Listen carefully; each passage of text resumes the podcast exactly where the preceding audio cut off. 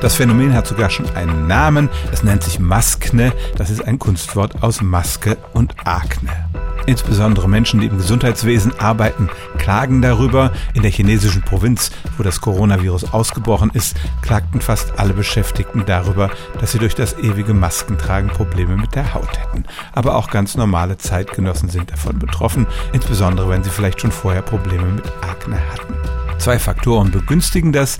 Erstens die mechanische Wirkung der Maske, die die Haut reibt und damit anfällig macht. Und zweitens die Tatsache, dass wir Feuchtigkeit und auch Bakterien in der Maske einfangen. Das ist ja auch eigentlich der Sinn der Sache, dass nichts von dem, was wir ausatmen, nach draußen dringt. Und da gibt es dann so eine richtige Treibhausatmosphäre, in der sich auch Bakterien vermehren können.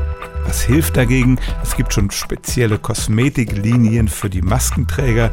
Das ist sicherlich übertrieben. Es gelten die gleichen Ratschläge, die man auch sonst bei empfindlicher Haut gibt.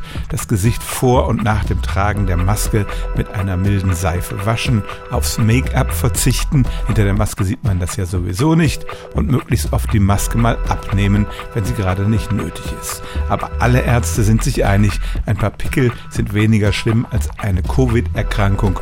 Und deshalb Deshalb sollte man aus diesem Grund nicht aufs Tragen der Maske verzichten. Stellen auch Sie Ihre alltäglichste Frage unter stimmtz.radio1.de.